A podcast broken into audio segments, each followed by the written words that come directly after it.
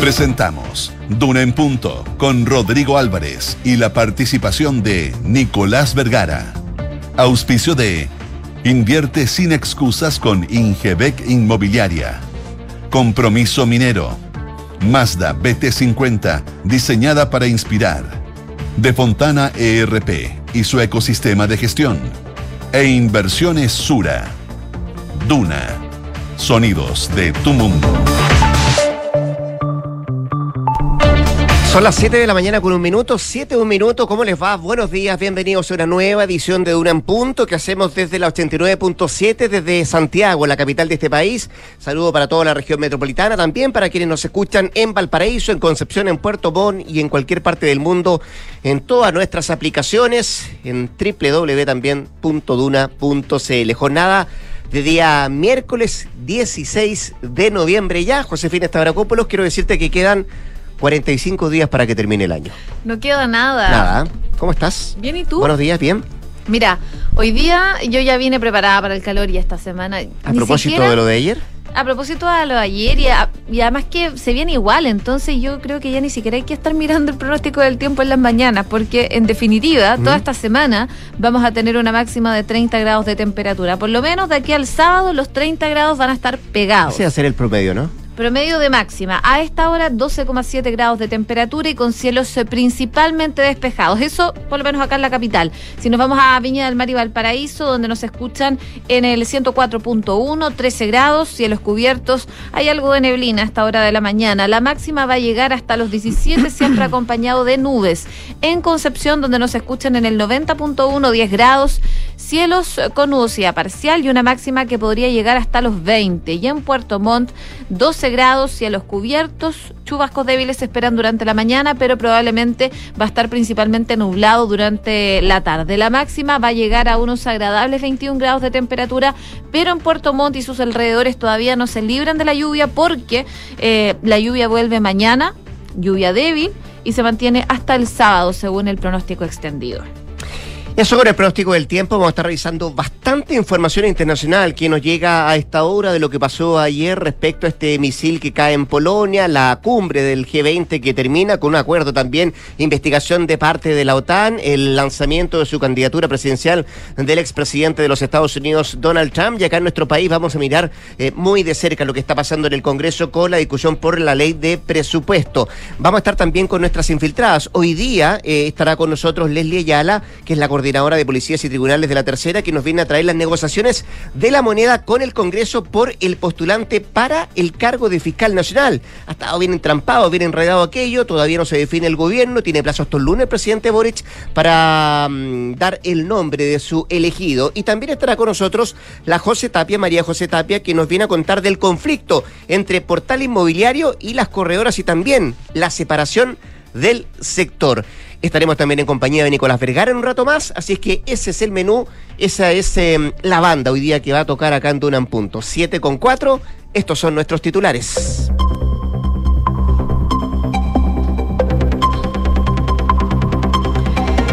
Según la encuesta Data Influye, la aprobación del presidente Gabriel Boric subió cuatro puntos y llegó al 37%. A más de ocho meses desde que inició su mandato, el 48% de los encuestados manifestó que desaprueba su gestión. Con votos en contra de Chile Vamos, la Cámara de Diputados rechazó el presupuesto de seguridad del Ministerio del Interior. Desde la oposición afirman que la partida presentó aumentos insuficientes en los montos destinados a las policías y a la Fiscalía en el actual escenario delictual que se registra en el país. El Senado aprobó la extensión del postnatal de emergencia hasta el 31 de diciembre. La propuesta que fue despachada a ley fue visada en la Cámara Alta por 40 votos a favor, sin votos en contra ni abstenciones. La medida tendrá efecto retroactivo entre el 1 de octubre y el último día del presente año. Roberto Garrido, el fiscal regional de la Araucanía, aseguró que la ley antiterrorista no establece herramientas investigativas adecuadas. De todas maneras, advirtió que como institución no se podían inhibir de la aplicación legislativa que hoy está vigente. El gobierno prepara un plan de seguridad turística para informar a extranjeros sobre Chile. La iniciativa coincide con las recomendaciones realizadas por Estados Unidos para viajar a nuestro país, señalando que es un destino donde se debe ejercer mayor precaución. Los trabajadores de la minera escondida anunciaron una paralización por los incidentes de seguridad. El sindicato número uno de la mina, controlada por BHP, comunicó que la huelga se desarrolla los días 21 y 23 de noviembre. En Noticias del Mundo, los líderes del G7 y de la OTAN apoyarán la investigación de Polonia sobre la explosión del misil ruso que dejó dos muertos. Los mandatarios también expresaron sus condolencias a la familia de las víctimas y reafirmaron su firme apoyo a Ucrania y a su pueblo frente a la agresión rusa en marcha. Donald Trump oficializó su candidatura a la presidencia de Estados Unidos para las elecciones del 2024. El exmandatario republicano lo confirmó desde Mar-a-Lago, acompañado de su esposa Melania y un grupo numeroso de invitados. Y la histórica misión Artemis 1 de la NASA despegó rumbo a la Luna. Su objetivo principal es preparar el camino para un viaje de astronautas al satélite natural después de medio siglo en pausa. 7 con 7. Son varias las cosas que están pasando en el ámbito internacional, pero vamos a partir por casa. Eh, tú hablas de una encuesta que dice respecto a la aprobación del presidente Gabriel Boric, pero cuando uno eh, mira todas las encuestas, siempre se le consulta a la gente, se le consulta a la ciudadanía cuál es la principal preocupación que tiene. Y ahí aparece, si no es en el 1 o en el 2 de las opciones, el tema de la seguridad. Eh, y qué decir de la cómo comenzamos esta semana, además con una reunión de la ministra del Interior, hoy vicepresidenta de la República, Carolina Toa, con eh, los presidentes de partidos de la oposición para tratar de alcanzar un acuerdo eh, transversal en materia de seguridad. Y da la impresión, más allá de la reunión, más allá de lo que dice la encuesta, de que cuesta ponerse de acuerdo en materia de seguridad y demuestra un botón lo que pasó ayer en el Congreso, eh, donde se está discutiendo además la ley de presupuesto, porque el gobierno sufrió su primer revés en la tramitación que tiene que ver con la ley de presupuesto, ya que se rechazó la partida del Ministerio del Interior en materia de seguridad. 69 votos en contra, 65 a favor y 8 y 6 abstenciones, digo, siendo clave los votos en contra de Chile Vamos, a pesar de incluir un incremento en recursos para el combate contra la delincuencia. Y a pesar de que además se había aprobado en general esta ley de presupuesto con, con bastante holgura, y había un acuerdo además casi transversal respecto a lo que podían ser la discusión en particular de las diferentes partidas. Hasta ahora, lo que se ha aprobado de parte de los parlamentarios, particularmente la Cámara de Diputados, es que ya avisaron las partidas del Poder Judicial, de la Contraloría General de la República, también del Servicio Electoral, el CERVEL, del Congreso Nacional, del Ministerio Público y de la Presidencia de la República. Pero en relación a la seguridad pública, se contempla acá una alza, de acuerdo a lo que establecía la propia ley de presupuesto, de un 4,4% respecto al año anterior, al año 2022. Y sus principales incrementos se iban a destinar al Plan Nacional contra el Crimen Organizado, también al fortalecimiento de seguridad pública, modernización y habilitación de pasos fronterizos, entre otros puntos que incluía la ley. Bueno, con todo, los parlamentarios de la oposición hicieron duras críticas a esta propuesta, asegurando que con la seguridad no se debe improvisar. De hecho, eh, uno de los parlamentarios, el diputado de la UDI, Cristian Lavé, dijo que hoy día lo que estamos esperando es que el gobierno ponga la prioridad de una vez por todas en la seguridad de todos los chilenos. Eh, y en respuesta a esto habló el ministro de Hacienda, Mario Marcel, eh, que afirmó que el presupuesto marca la diferencia en términos de si es capaz de aumentar las asignaciones de recursos en función también de las prioridades que se le puede dar. Y ese fue, ese fue la, la respuesta que da el ministro de Hacienda a los diferentes comentarios que hicieron parlamentarios, particularmente de la oposición. Eh, también se va a hacer reserva de constitucionalidad a dos indicaciones que se ingresaron por parte de los parlamentarios y vamos a ver qué lo pasa con las partidas de seguridad eh, propuestas por el Ministerio del Interior. Hoy se votan los recursos para el Ministerio de Salud, que también asegura un tenso debate, digo, en la Cámara de Diputados. Pero sigue siendo el tema de la seguridad el que... Mm, podríamos decir, separa las posiciones tanto del gobierno como de la oposición, particularmente respecto a lo que pasó ayer en la ley de presupuesto. Oye, y la Araucanía, por supuesto, sigue siendo un gran tema. ¿ah? Cuando la semana pasada, recordemos, el presidente Boric reconoció que en la Araucanía ocurrían actos eh, terroristas, enseguida advirtió que eso no quería decir que la utilización de la ley antiterrorista fuera el camino para el gobierno. Y desde allá en adelante se ha hablado mucho sobre esta ley en particular. Eh, el organismo que debe aplicar esta ley para perseguir eventuales condenas es el Ministerio Público, institución que ha tomado una serie de eh, consideraciones para usar esta norma.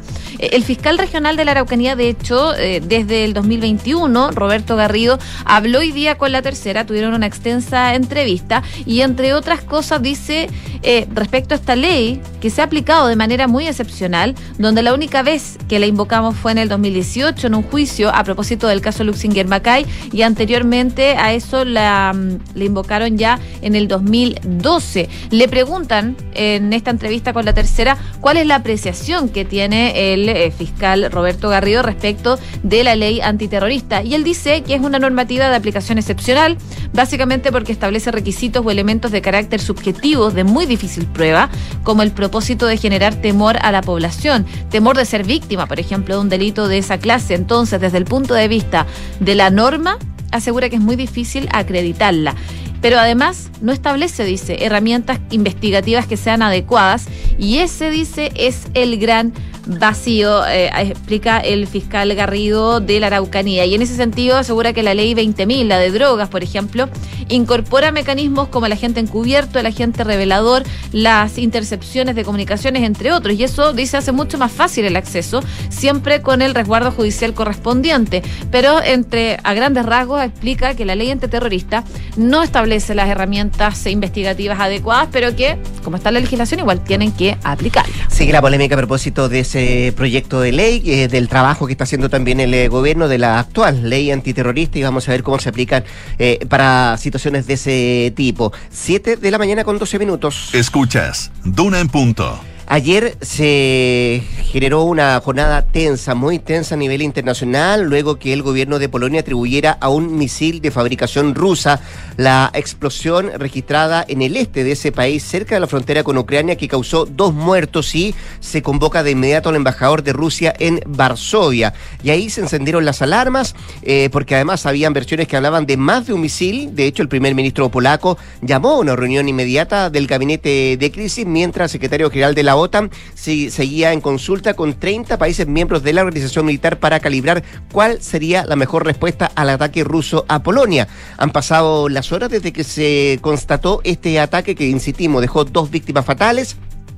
Eh, reuniones a nivel global, eh, posiciones que habían tomado los diferentes países, estaba en pleno desarrollo además en la cumbre del G20 en Bali, eh, que tuvo que suspenderse por algún momento, hubo reuniones por separado porque las posiciones no son las mismas en esa cumbre del G20 respecto a lo que está pasando hoy por hoy en Europa del Este. Y cuál es la posición rusa respecto al avance militar en Ucrania. Lo concreto es que había una pregunta clave, ¿cómo iba a responder la OTAN a este ataque supuestamente llevado adelante por Rusia y la respuesta estaba eh, en la actitud que podía tomar el gobierno de Polonia para que se aplique el protocolo de la OTAN. Tiene que haber un pedido de uno de sus miembros que deba decidir que está siendo atacado y que solicita ayuda militar a sus pares, pero de acuerdo a lo que han dicho diferentes expertos, el gobierno de Varsovia no iba a dar ese paso si no tenía todo, un total consentimiento previo, por ejemplo, de los, de los Estados Unidos y la opinión que podían dar respecto a esto eh, eh, Gran Bretaña y también Francia, que son los países que de alguna manera marcan la pauta respecto a cuál es la eh, visión que se tiene en caso de una situación militar como la ocurrida ayer con este misil que cae en tierras polacas. De hecho, el presidente de los Estados Unidos, Joe Biden, dijo que es poco probable que se dispare eh, desde Rusia ese misil, pero insistió en que van a apoyar la investigación del gobierno polaco sobre este incidente que todavía sigue en desarrollo. Decíamos, estaba también en desarrollo la cumbre del G20, que termina además con un ah, acuerdo no transversal, pero sí respecto a la inquietud de lo que pasó ayer con este misil que cae en tierras polacas y sobre todo la situación que sigue enfrentando a Rusia y a Ucrania. Oye, a propósito de eso, solo una actualización del misil, porque hay medios internacionales, hay algunas agencias internacionales que dicen que este misil que cayó en Polonia fue disparado por las fuerzas ucranianas. Tres funcionarios estadounidenses dijeron a, una, a la agencia AP que el proyectil probablemente fue disparado por las fuerzas de Kiev y eso hace concordar un poco las declaraciones que dio Joe Biden el día de ayer. Pero respecto a lo que está pasando en Rusia en particular, tú lo mencionabas, los países miembros del G20, entre ellos Rusia, aprobaron eh, este comunicado final de la cumbre en Bali que estipula que la mayoría de los miembros condenan firmemente la guerra en Ucrania. Todos los países de este bloque, de 20 grandes economías, reconocieron la guerra en Ucrania que afectó aún más negativamente a la economía global y en este texto conjunto que requería unanimidad para ser adoptado. En la parte destinada al conflicto, el comunicado dice que los los distintos países reiteraron sus posiciones nacionales y que hubo otros puntos de vista y diferentes opiniones sobre la situación y las sanciones impuestas por los países occidentales a Rusia, pero la mayoría de los miembros condenaron firmemente la guerra en Ucrania y destacaron que está causando un inmenso sufrimiento humano y exacerbando las debilidades existentes en la economía global. En las reuniones preparatorias de esta cumbre, las distintas delegaciones no pudieron acordar ningún documento conjunto, dadas las divisiones geopolíticas en el seno del bloque normalmente enfocado a cuestiones económicas. Ahora, este texto final reconoce que el G20 no es el foro para resolver el asunto de seguridad, pero precisa que estas cuestiones tienen consecuencias significativas para la economía global. Pendiente entonces de lo que pase en estas reuniones, pero por sobre todo esta última información que da cuenta de que en definitiva eh, probablemente o supuestamente el misil que cayó en Polonia no sería de las fuerzas rusas, sino que sería de las fuerzas ucranianas. Noticia que está, por cierto, en desarrollo, 7 con 16. Estás en Duna en Punto. Vamos a los Estados Unidos. El regreso de América empieza ahora. Con esa frase, Donald Trump resumió su nueva aventura presidencial de cara a las elecciones del próximo 2024. Lo hizo a través de un discurso que leyó durante 50 minutos desde su club de campo, ahí en Marelago, donde formalizó la candidatura apenas una hora después de que se hiciera además público que había cumplido él con todos los trámites burocráticos para llevar adelante esta nueva candidatura, esta nueva aventura presidencial. Eh, Trump aseguró que su campaña, la tercera, va a ser de la gente y se va a basar en temas, valores y también en éxito. Y esto no es solo una campaña, dijo Donald Trump, es una causa para salvar a nuestro país. Eh, lo dijo antes de pedir además a todos los patriotas que se suban a bordo. Y en su discurso hizo varios guiños. ¿ah? Por ejemplo, eh, y a diferencia de años anteriores, elogió a los latinos, de los que dijo que son personas emprendedoras y buenas y que están preocupadas por la seguridad y también por la economía norteamericana. E incluso fue un poquito más allá porque elogió al presidente de México, Manuel Andrés López Obrador, del que dijo que es un caballero. Em, en más de alguna oportunidad estuvo enfrentado justamente con habló Trump a propósito de el tema de la inmigración y particularmente él apuntaba con el dedo a los mexicanos en esto. Bueno, también acusó a Joe Biden de haber destruido la economía de Estados Unidos y aseguró que cuando se cumplan los cuatro años de su mandato esto va a ser aún peor. Eh, no faltaron tampoco las alusiones a sus problemas con la justicia. Soy una víctima y aseguró eh, em, respecto a eso y pronosticó que él y los que se sigan van a ser perseguidos, pero no se van a dejar intimidar y al final le van a ganar a estas em, falsas informaciones que se han entregado respecto a su situación judicial que enfrenta hoy por hoy Donald Trump, tal cual está de vuelta de cara a la elección presidencial del próximo 2024. Oye, en Florida también pero en Cabo Cañaveral ¿Mm? eh, finalmente eh, pudo salir la histórica misión de la NASA no tripulada Artemis 1, que recordemos tiene como objetivo poder preparar el camino a una exploración lunar. Despegó con éxito a eso de las 3.47 de la mañana, hora local, que es la misma hora de, Chile, eh, abriéndose paso en la oscuridad de la noche junto a la nave espacial Orión acoplada. La ventana de lanzamiento se había abierto a eso de la 1 de la mañana, otras dos tentativas fueron fueron suspendidas ya anteriormente el 29 de agosto y el 3 de septiembre y por eso decimos que la tercera es la vencida. En el primer caso por fallas de un sensor de temperatura y en el segundo por una fuga en los tanques de hidrógeno, pero finalmente logra despegar este, mm, este no es avión, es un es una misión Artemis 1 que va rumbo a la Luna para preparar el camino entonces para seguir investigando eh, lo que se empezó hace varios años atrás. 7 con 19. En Duna en Punto le tomamos el pulso a la economía.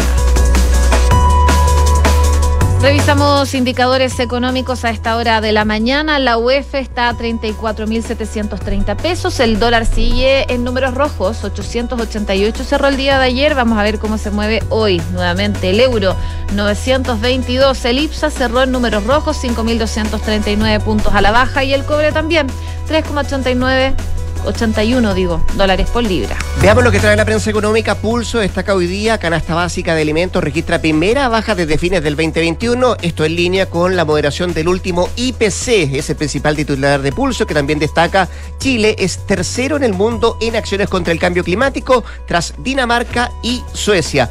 El diario financiero que destaca hoy día sube el tono del debate del presupuesto 2023 en la Cámara y Marcel anuncia que irán al Tribunal Constitucional si se aprueban algunas normas. La corporación dedicó la primera jornada al trámite de los erarios menos complejos y se despacharon seis partidas. La discusión del Ministerio del Interior enfrentó al gobierno y la oposición. Es parte de los titulares que destaca hoy día del diario financiero. Quiero algo nuevo. Oye, Zombie es el nombre de la canción que estamos escuchando y que es parte del disco 1940 Carmen, que llevó a la artista chilena Mon Laferte a ser nominada a la versión de los Grammy, a la nueva versión de los Grammy, la número 65, y que se va a entregar el próximo 5 de febrero en Los Ángeles, en Estados Unidos. El álbum de la compositora nacional fue nominado al mejor eh, disco de rock alternativo latino en la versión estadounidense de los Grammy, que considera composiciones desde octubre del 2021 hasta septiembre de este año. Eh, Mon entonces va a tener que competir en la categoría con el uruguayo Jorge Drexler y también con el argentino Fito Páez, además de la guatemalteca Gaby Moreno y la española Rosalía. La cantante nacional es nominada por primera vez a los Grammy en Estados Unidos, aunque ya ha sido reconocida en cuatro ocasiones en los premios Grammy Latino, a los que ha sido nominada en 14 ocasiones. Bad Bunny. Bad Bunny, ¿qué? El que tiene más nominaciones. Ah, bueno, sí. Es que Dani arrasa, pero yo pensé que iba a competir en esto y dije, no. No, no, no, no. Eh, ya, pues con la música de Mon Laferte nos vamos a la pausa. Eh, la José Estabracópolos, digo, vuelve a las 8 de la mañana para actualizarnos las informaciones. Antes de la pausa, saludamos a nuestros auspiciadores, a Mazda, Mazda BT50, una pickup 4x4 diseñada para inspirar tanto como tú. Mazda Feel Alive. Y conecta la gestión de tu empresa con Sapiens RP y tu área de gestión de personas con Senda. Ambas soluciones de Fontana en su ecosistema de gestión empresarial Integra todos los procesos de tu compañía en defontana.com. Invierte sin excusas con Ingepec Inmobiliaria. Ahora te ayudan a comprar un departamento en verde o con entrega inmediata, pagando el pie hasta en 48 cuotas sin intereses. Descubre este y más en ingepecinmobiliaria.cl. Pausa, 7.22. Volvemos con más a Canduran.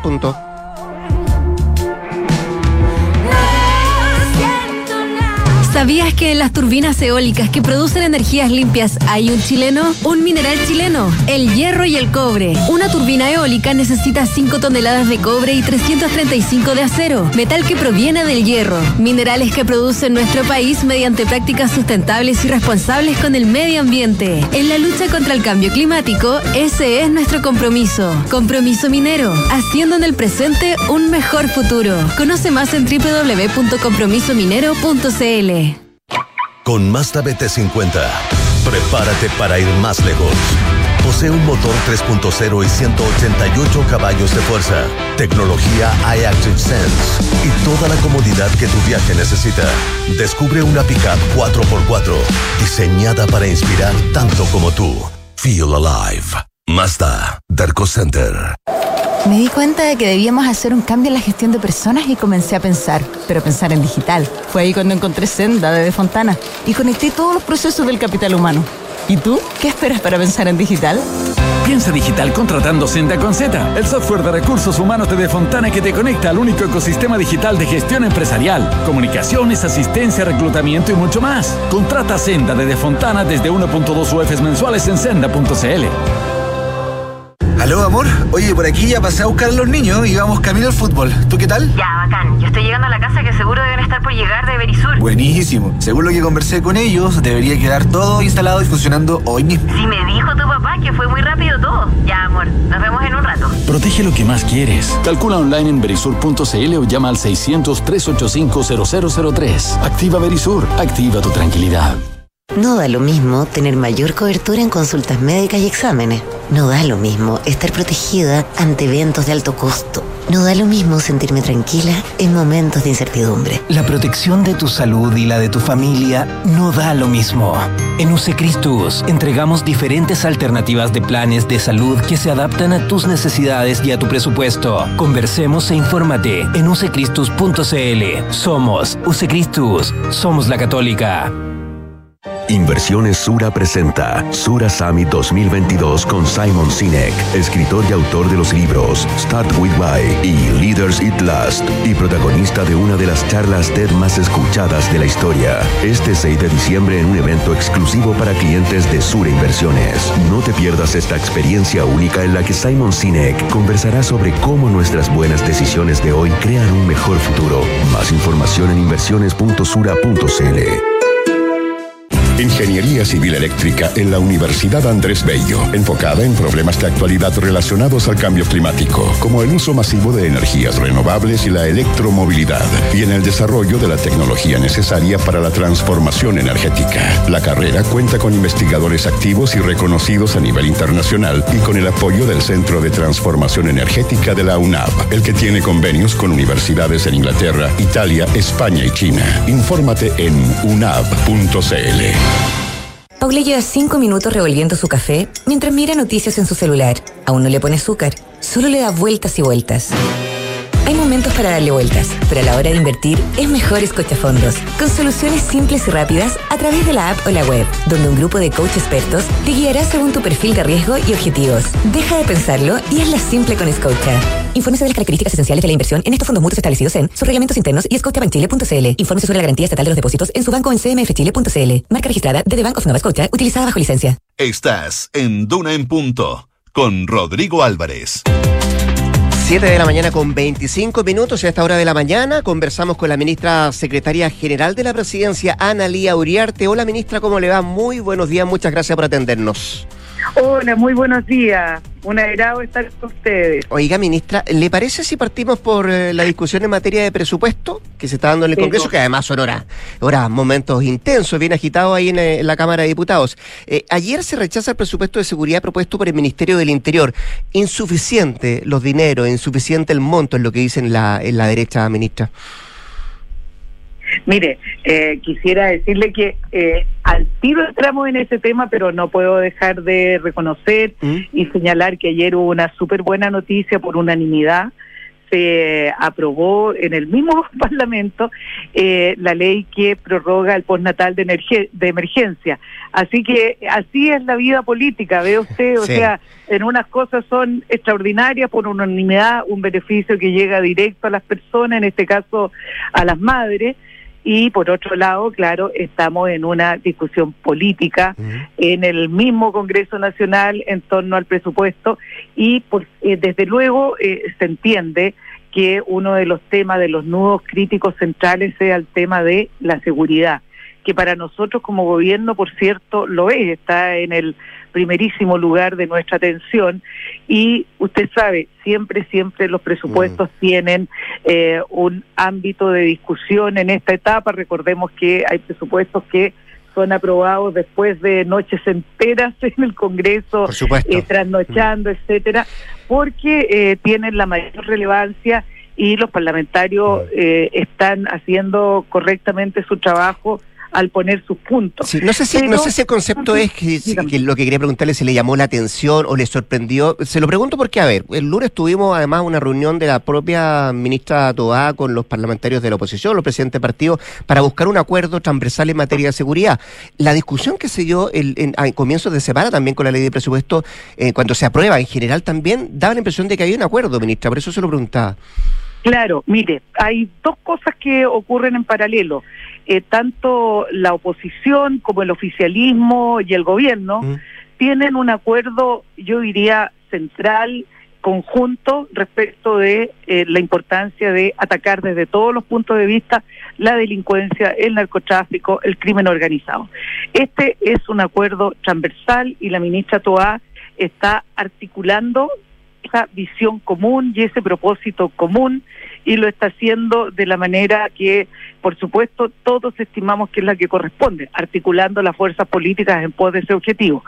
Dicho lo anterior, evidentemente hay un marco de discusión respecto de eh, la forma en que eso se va a abordar y naturalmente hay una tensión en, torno al tema del presupuesto, donde siempre se presenta esta, eh, en todos los gobiernos ha ocurrido, en todas las épocas y esta no ha sido la excepción, hay una tensión entre eh, las aspiraciones, las expectativas y la realidad de las situaciones, porque junto con seguridad se debe atender, atender educación, salud y otros.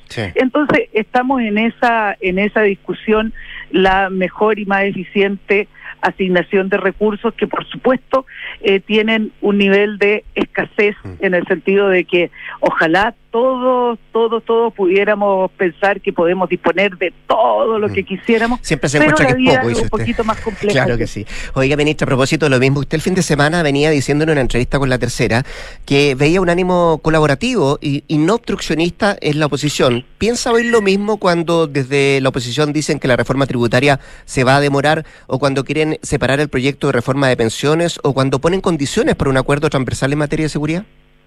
Fíjese que sigo pensando lo mismo por una razón simple, creo yo, y es que eh, la vida política tiene esta realidad. Está el oficialismo y está la oposición.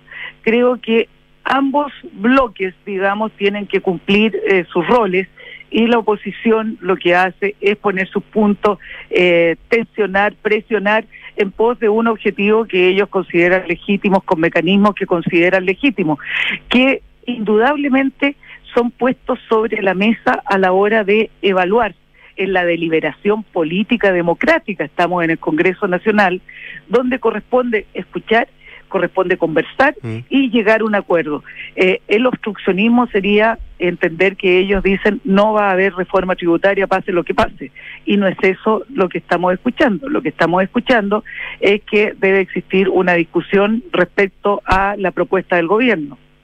Perfecto. Eh, déjeme cambiarle de tema, ministra, nos queda muy poco tiempo, pero para llevarla a otro que también necesita mucho acuerdo, mucho consenso. La pregunta que quiero hacerle es si el presidente de la República se va a tomar todo el plazo legal para designar a su carta para fiscal nacional. Mire, en verdad, eh, el presidente de la República no me, no me, no me ha señalado a mí eh, cuál vaya a ser exactamente el plazo que del cual va a hacer uso o mm. no para. No, es que el plazo legal, el plazo legal finaliza el lunes. El lunes. Sí. El lunes termina el plazo legal y eh, le digo sinceramente, no, no me ha informado, no me ha señalado cuál va a ser el plazo del cual va a hacer uso. Lo que sí le puedo señalar con mm. toda certeza es que está totalmente eh, involucrado en el análisis de los antecedentes, el estudio de cada uno de los aspectos que componen el desarrollo de la vida profesional de los postulantes a fin de tomar la mejor decisión para el país, porque esta es una designación de largo plazo, son siete años, entonces... No solo eso, ministra, además eh, es, un cargo que necesita no solamente los votos de la, de la, de la, del oficialismo, también de la oposición. Eh, ¿Cómo van las conversaciones? Porque usted hay un puente importante, como también la ministra, la ministra de Justicia. ¿Usted ve algún candidato de consenso? Eh, ¿Pensó que esto sería más fácil? No, no. Eh, uno en esto, yo, yo, la verdad es que siendo ministra secretaria de la presidencia, a nada, a nada, absolutamente a nada, le atribuyo facilidad y expedición. Todo creo que pasa por un sedazo de discusión y de liberación.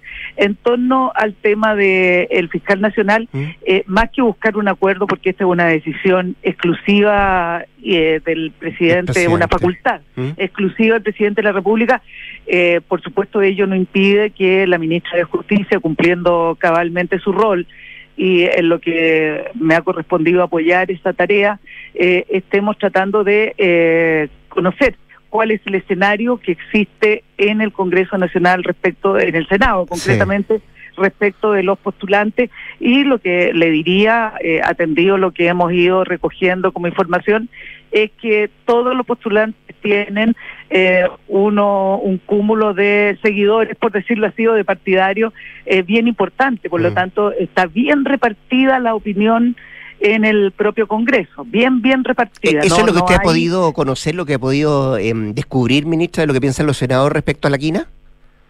Por eso, eh, lo, que le digo, lo, mm. lo, que yo he podido escuchar y lo que he podido comprobar es que todos los postulantes tienen eh, adeptos eh, partidarios, digamos, por razones diversas, todas atendibles, porque esto es totalmente opinable, no mm. no hay una opinión mala, por decirle así, o sea, todos tienen razón.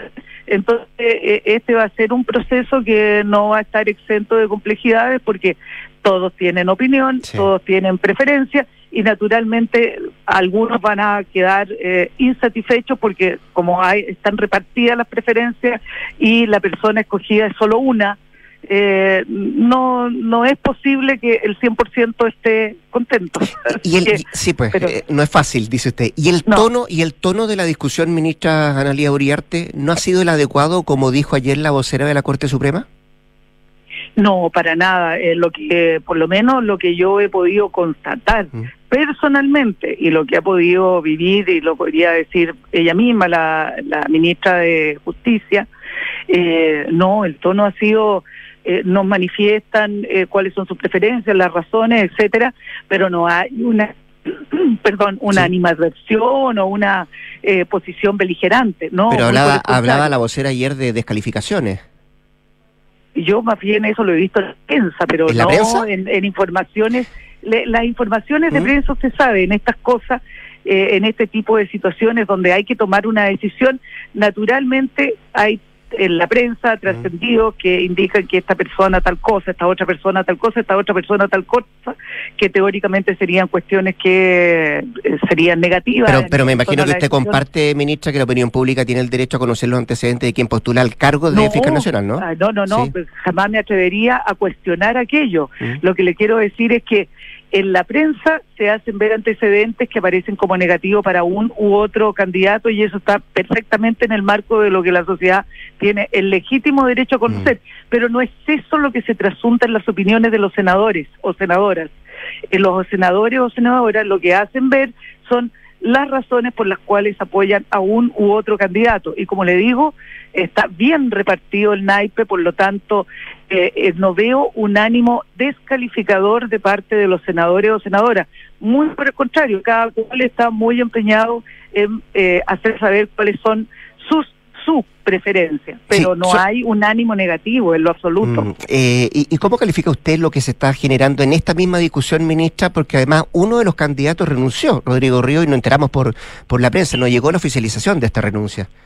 Efectivamente, eh, uno de los candidatos manifestó, eh, no, no formalmente, sino que extraoficialmente, con eso quiero decir que no lo ha oficializado, como usted muy bien señala, eh, que renunciaba y según también nos hemos enterado por extraoficialmente, digamos, sería en razón de complicaciones de salud de uno de sus hijos o de su hijo. Mm. Y naturalmente eso está dentro de las facultades de eh, o dentro del ámbito de aquellas cuestiones personales en que las que nadie tiene derecho a entrar ni a cuestionar ni nada. Es es nomás, o sea, hay uno menos eh, según lo que todos conocemos. Así que déjeme preguntarle lo último antes de ir a otro tema. sí, sí. antes de eso de, los de ir en carrera. A propósito, ministra, de esa misma renuncia, si se llega a oficializar antes del plazo legal, ¿el gobierno tiene pensado pedirle a la Corte Suprema a completar la quina? Es que se sabe lo que ocurre eh, en realidad en este punto ya estamos a pocos días de, que se venza el plazo legal. Eh, yo creo que estamos en un punto en que se hace necesario tomar decisión eh, en favor de qué, de la certeza y de la tranquilidad de todos los actores intervinientes. Por lo tanto, si el, el postulante fiscal no lo hizo, no lo formalizó, eh, creo que, no sé, me imagino que ya no lo va a hacer. Si lo hiciera, ya entramos en otro capítulo que mm. eh, no me atrevo a adelantar cuál sería el devenir de las acciones, porque eso será materia de lo que la ministra de Justicia asesore al presidente de la República como corresponde en un escenario de esa naturaleza. En los 30 segundos que nos quedan, ministra Uriarte, eh, ¿usted cree que se puede ver la luz al final del túnel en el tema de la nueva constitución para el país? Sí, totalmente. mire, eh, no, no puedo jurarlo porque no está en mis manos, pero eh, yo creo que sí. Todas las señales que se perciben es que vamos a tener una nueva constitución para Chile y eso me alegra enormemente porque eh, no se trata, como ya lo he dicho, de un momento constituyente. Esta es una circunstancia de nuestro país que exige que avancemos a un nuevo marco fundamental para todos nosotros. Em, lo último también, eh, a propósito de lo mismo, tampoco me imagino que va a poner eh, su capital político para que esto funcione. No, no. no, por supuesto que no, porque no depende en nada, en nada eh, de la decisión que particularmente pueda tener. Yo eh, quisiera que hubiera una nueva constitución para Chile, pero son las fuerzas políticas las que están sentadas a la mesa y espero que arriben a buen puerto y podamos tener una constitución nueva para Chile. ¿Ha visto un cambio que se están flexibilizando las posiciones, ministra?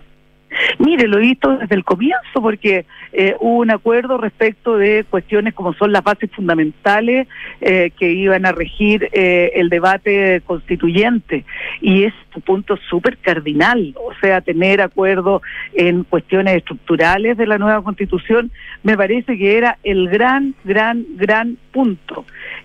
ahora estamos en cuestiones más bien de mecanismos instrumentales, son instrumentos, herramientas, pero que nos hacen al fondo de la discusión constituyente. Así que por eso confío en que pronto tendremos una una solución y sí, veremos la luz al final del túnel y no solamente eso, saldremos del túnel. Muy bien. La ministra Analia Uriarte conversando esta mañana con Radio Duna. Gracias, ministra, por su tiempo. ¿ah? A usted, muchas gracias. Esté, muy, bien. Buen día. Adiós. 7 con 40, vamos a la pausa. Antes, en las turbinas eólicas que producen energías limpias, hay un chileno, un mineral chileno. Cada turbina eólica necesita 5 toneladas de cobre y 335 de acero, metal que proviene del hierro. Compromiso Minero tiene como objetivo aportar con los minerales necesarios para combatir el cambio climático y así ayudar al planeta. Conoce más en compromisominero.cl. Inversiones Sura presenta Sura Summit 2022 con Simon Sinek. El poder de tus decisiones crea futuro. Este 6 de diciembre en un evento exclusivo para clientes Sura. Inversiones. Más información en inversiones.sura.cl. Y hoy la seguridad es un tema que nos importa a todos. Por eso, contrata Verisur, la alarma capaz de actuar antes que lleguen las fuerzas de seguridad. Calcula online en verisur.cl. Activa Verisur, tu tranquilidad. Pausa, ya se viene Nicolás Vergara y nuestras infiltradas sacando un punto. ¿Tus inversiones están creando el futuro que quieres? Sí, y no solo el mío, también el de mi familia. ¿Tu patrimonio está protegido? Sí, porque elijo asesorarme con expertos. El poder de tus decisiones crea futuro. Por eso en Inversiones Sura te asesoramos con soluciones personalizadas y con la mayor oferta de inversión del mercado. El poder de tus decisiones crea futuro. Sura. En Ingebec Inmobiliaria te ayudamos a comprar un departamento en verde o con entrega inmediata, pagando el pie en 48 cuotas y sin intereses. Evalúate y obtén una asesoría profesional para invertir con nuestros asesores y accede a esta u otras promociones. ¿Qué esperas? Invierte sin excusas y llega a la meta con un buen pie. Ingebec Inmobiliaria, tu inversión, nuestro compromiso. Enfrentar el cambio climático es tarea de todos. Duna, por un futuro más sostenible. Buenas noticias para los vecinos y vecinas de Villa Alemana, ya que la construcción del tan anhelado Hospital Provincial Marga Marga, obra a cargo de Acciona en la región de Valparaíso, presenta un 40% de avance. La ejecución de obras en los diversos edificios que compondrán el nuevo recinto hospitalario continúan avanzando con la instalación de sobrelosas, zócalos, estructuras metálicas, fachadas, tabiquería, terminaciones y revestimientos. Mientras las especialidades constructivas se centran en gases clínicos, instalaciones térmicas, de climatización, eléctricas y de seguridad. El futuro hospital provincial considera una superficie total construida de más de 75 mil metros cuadrados y beneficiará a cerca de 500 mil habitantes de la región de Valparaíso. Acciona, expertos en el desarrollo de infraestructuras sostenibles para recuperar el planeta. Aló, amor. Oye, por aquí ya pasé a buscar a los niños y vamos camino al fútbol. ¿Tú qué tal? Ya, bacán. Yo estoy llegando a la casa que seguro deben estar por llegar de Berisur. Buenísimo. Según lo que conversé con ellos, debería quedar todo instalado y funcionando hoy mismo. Sí, me dijo tu papá que fue muy rápido todo. Ya, amor. Nos vemos en un rato. Protege lo que más quieres. Calcula online en berisur.cl o llama al 600-385-0003. Activa Berisur. Activa tu tranquilidad.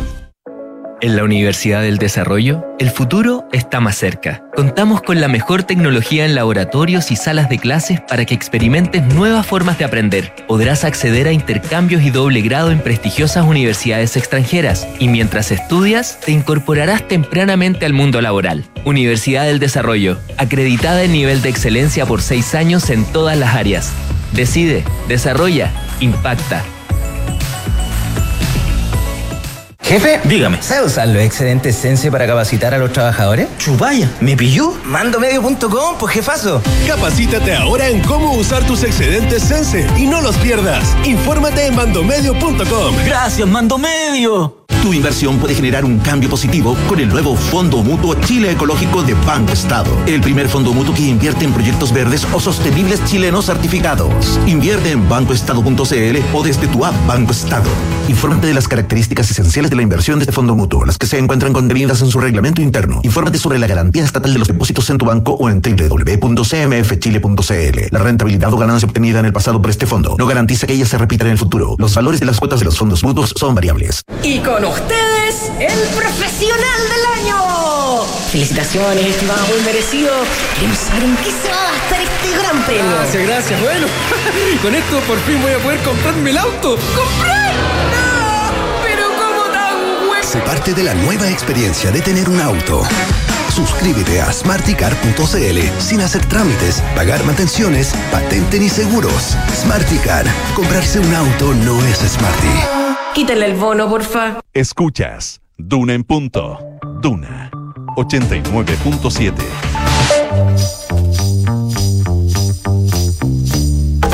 Son los infiltrados en Duna en punto. Doy las excusas del caso, me entusiasmé con la ministra Analia Oriarte, me pasé un par de minutos, así que, don Nicolás Vergara, mis disculpas. ¿ah? Está como la pregunta de la Cone Santa María. ¿Cuál de todas? ¿Pariente en qué sentido? ¿Entusiasmo en qué sentido? Ah, no, no, no, no, no, no, no, había tanto tema sobre la mesa con la ministra que incluso me quedé corto. A eso, a eso te Sí, decía, a eso te decía, porque sí, solo eso. ¿Usted te acuerda cuando te enseñaba? Sí. Priorizar objetivos. Priorizar, ahí está. Priorizar objetivos. Toda la razón. Pero estuvo, estuvo buena la entrevista, así que valió la pena. Sí, muy buena. Leslie Ayala, ¿cómo te va? Buenos días. Muy buenos días, Rodrigo. Acá estamos. ¿Y está a la distancia la José Tapia? Sí. Hola, la José. José Tapia. Sí, hola, ¿cómo están? Bien, ¿y tú? Buenos días. Estás con foto hoy día, ¿no? Estás Bien. Sí. Sí. pero yo los veo perfecto. Ustedes no me ven a mí, pero yo a ustedes. Bueno, perfecto. Entonces cuando te hagamos, corta, corta, corta. Sí, tal cual. tal cual, no se preocupen. Así que tranquilidad. Ya, vamos de inmediato entonces a aprovechar todos los minutos que nos quedan en este espacio de nuestros infiltrados. son muchos. No son muchos. Leslie Ayala, ¿escuchó a la ministra Oriarte? Usted decía a propósito Escuché de atentamente. el cargo de fiscal nacional. Sí, estas Em, negociaciones tratativas que están a contrarreloj, el presidente Gabriel Boric no se encuentra en el país, anda en esta gira APEC, sin embargo tiene hasta el lunes para escoger a su candidato a la propuesta que tiene que hacer el Senado eh, respecto al fiscal nacional.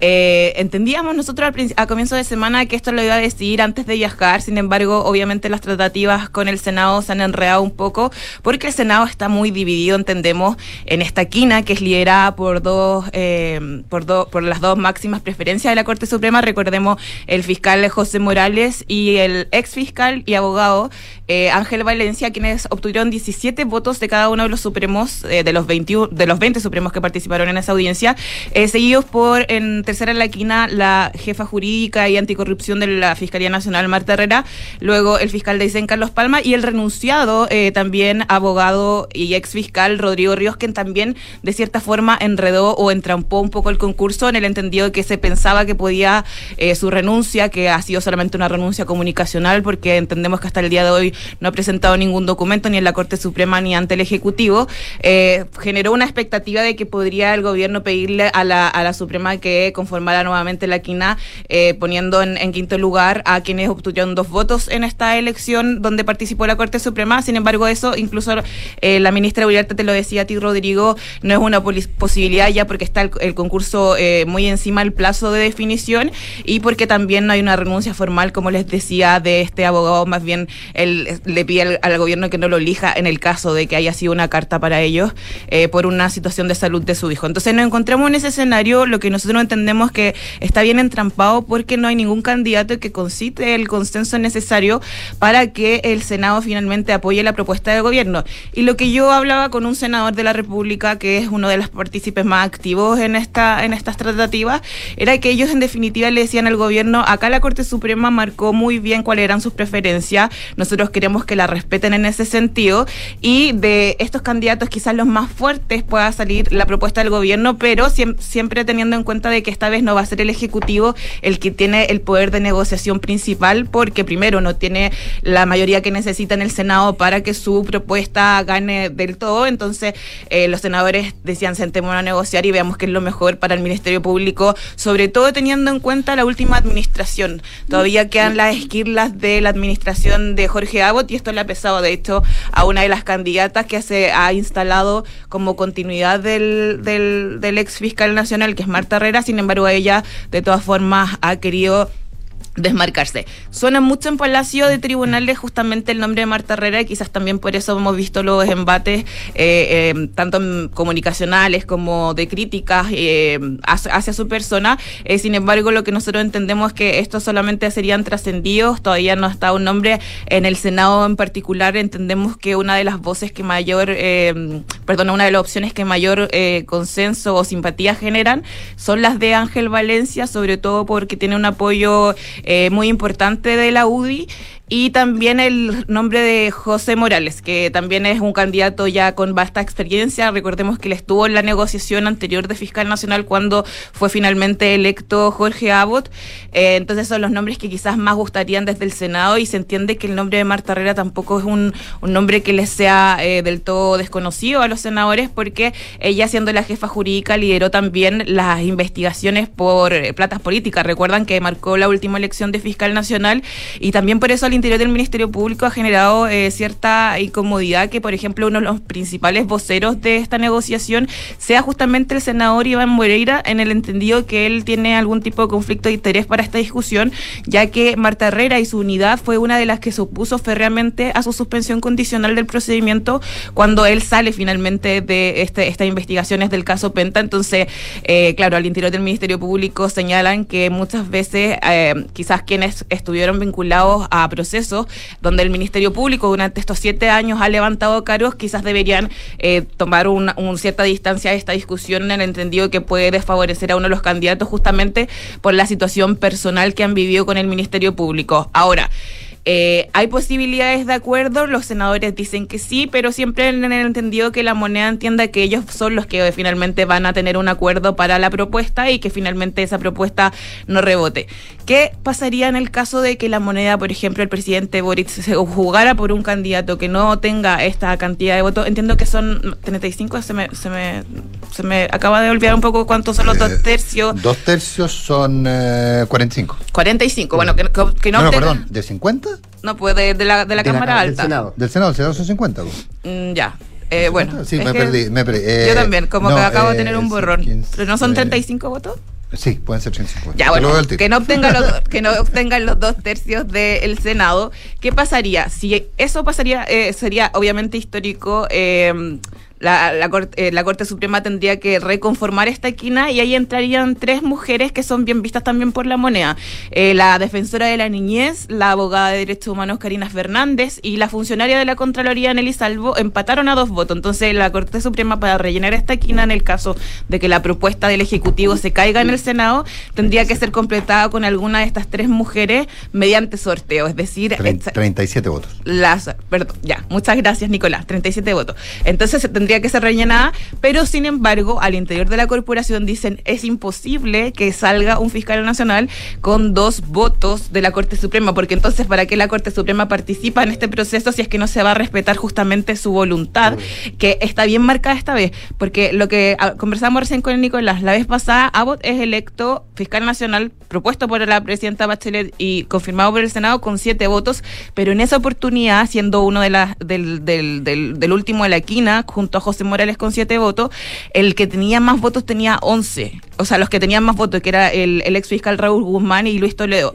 Pero esta vez la, la diferencia entre, la, entre los favoritos de la quina y el último es demasiado distante, entonces sería una situación bastante engorrosa la que enfrentaría el gobierno en el caso, por ejemplo, de que su propuesta se rechace y entren en estos nuevos nombres y estos nuevos nombres fueran parte también de su estrategia para nombrar al próximo fiscal nacional. Está bastante todo enredado y bueno, de aquí al lunes eh, todo podría suceder. Esperemos obviamente que hayan noticias eh, positivas en ese sentido, porque tal como te decía Rodrigo, la ministra Uriarte está en una elección cualquiera, una elección a largo aliento y a diferencia, como dijo ella, que eran siete años, la verdad es que Abbott eh, duró siete años por una cuestión de edad, pero este cargo, eh, según la constitución actual, son ocho, años. años. Entonces la película es la, eh, perdón, política de persecución criminal para el país durante los próximos ocho años y en el escenario de seguridad que tenemos en este momento, evidentemente es algo eh, vital eh, Mm. para, para el futuro de, obviamente, del país. Entonces, Con mi, te- con mi tendencia habitual a aportar confusión, no son 37, son 33.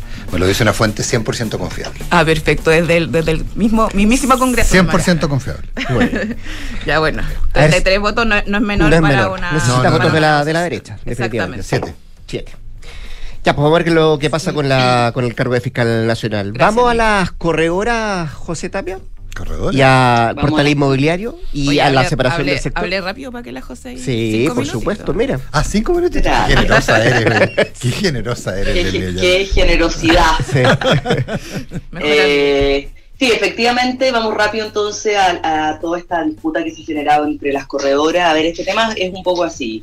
Portal inmobiliario, para los que no lo conocen, es justamente este lugar este de donde se publican avisos. Es el líder del mercado indiscutido, tiene el 60% de flujo de clientes, del orden de 4,5 millones de visitas mensuales. ¿Y qué es lo que ocurre? El año 2014, Portal Inmobiliario es comprado por Mercado Libre y Mercado Libre, siguiendo la misma estrategia que ha seguido en el marketplace que tiene, lo que empezó a tratar de impulsar es un mecanismo de que Portal Inmobiliario no solamente sea un portal de clasificado, sino que eh, Mercado Libre pueda estar en toda la transacción. Entonces que tú puedas hacer, eh, que tú puedas arrendar vía Mercado Libre, que tú puedas reservar una visita vía Mercado Libre. Bueno, y al final, ¿qué es lo que ocurre? Que para poder diseñar este modelo donde se daba un paso más de ser netamente clasificado, creó un producto que se llama Arriendo Online. Hasta ahí todo bien, pero el problema es que Arriendo Online se generó a partir de una alianza con el principal corredor de Chile, que es Asset Plan, que tiene el orden de 17.000 departamentos en arriendo, y hicieron una alianza que implicaba un cierto periodo de exclusividad. Entonces, si comúnmente Mercado Libre o Portal Inmobiliario, perdón, opera eh, ofreciendo destacados, o sea, cualquier corredor puede comprar un destacado y aparecer, eh, justamente como dice el concepto, de manera destacada en las primeras páginas de, eh, del arriendo. Ahora los corredores empezaron a dar cuenta que aunque pagaban destacado, sus avisajes aparecían en la tercera o cuarta página. Todo lo demás era bajo el concepto de arriendo online, por ende todo lo demás era para asset plan. Eh, la verdad es que, eh, según dicen los corredores, a ellos nunca les avisaron de esta alianza, se enteraron justamente porque dejaron de llamarlo, dejaron de llamarlo interesados en sus arriendos, y ahí al meterse a la página se dieron cuenta que ya no estaban apareciendo de manera preferencial, sino que estaban apareciendo en las últimas páginas. Llamaron a Portal Inmobiliario y ahí Portal Inmobiliario les explica este cuento de arriendo online. Las corredoras le dijeron, perfecto, pero nosotros también queremos subirnos este cuento, queremos participar, y Mercado Inmobiliario le dijo, no, no pueden porque estamos asociados con Asset Plan corredoras empezaron a ver este tema con abogados de libre competencia, porque lo que ellos dicen es que hay un tema de abuso de posición dominante, porque no solamente generaron un producto que eh, está sobre lo que uno puede pagar, que es destacado, sino que además te impiden ingresar. Eh, Mercado Libre, según lo que a mí eh, me decían, sí les transmitió a las corredoras que estaba esta alianza y les transmitió además que esto era por un periodo acotado. O sea, eh, la semana pasada, el, el, viernes, entre viernes y el lunes que hablamos, eh, me dicen que la alianza terminó, que eso era un periodo de seis meses, eh, que básicamente se le dio exclusividad a Asset Plan porque Asset Plan puso recursos para generar esta inversión, pero ahora todos pueden ingresar a eh, Arriendo Online. Desde las corredoras se enteraron un poco, dicen por la prensa, que eh, este cuento había terminado y ellos dicen que de todas maneras hay ciertas dudas porque por un lado hay que integrar los sistemas de las corredoras a portal inmobiliario para poder subirse a esta tecnología, lo cual va a tardar no saben cuánto tiempo desde las corredoras de poder hacer este, este upgrade un poco para integrarse.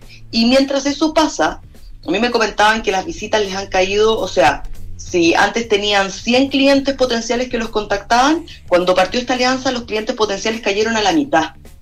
Y no es un tema de desaceleración del mercado, porque dicen que en otros portales donde sí están avisando, los clientes o consumidores han caído un 25% por efecto de desaceleración. Y aparte, hay corredoras que dependen en un 80% de los clientes que les manda portal inmobiliario. Por ende, si le empieza a caer a la mitad, hay riesgo de em, su situación financiera. Por otro lado, dicen que más allá de que Arriendo Lane se abra para todos, las corredores chicas no se van a poder subir porque no tienen la capacidad tecnológica. Mm. Desde Mercado Libre dicen que les van a generar un pack para que se puedan sumar, pero que todo eso va a llevar tiempo y por ende está aún en análisis. Hasta ayer al menos las corredoras seguían evaluando este tema con abogados de libre competencia para ver si se impulsaba un proceso de, em, de ver si había realmente un abuso de posición dominante. Desde Mercado Libre dicen que eso no se justifica, porque la verdad es que son una empresa privada, con alta competencia, eh, con varios actores que están en el mercado y que, como dicen, hoy aquí hay un plazo y ese plazo ya se cumplió y ahora cualquiera que se quiera sumar se puede sumar. Así que ocho horas y dólar. Muy bien, José Tapia. Eh, nuestra infiltrada esta jornada de día miércoles junto a Leslie Ayala. Gracias a ambas por estar acá. Nicolás, ¿qué decirte? No tuve mucho que intervenir. Eh, teníamos poco Estuvo especialmente callado. ¿Qué le pasa? ¿Sí? Eh, no, necesitamos. Pero ahora ah, lo podrás escuchar íntegramente durante la próxima hora. Porque bien hablemos en off. Antes, la actualización de informaciones con Josefina Estaracoplos. Que tenga un buen día. Muy buenos días. Buenos días.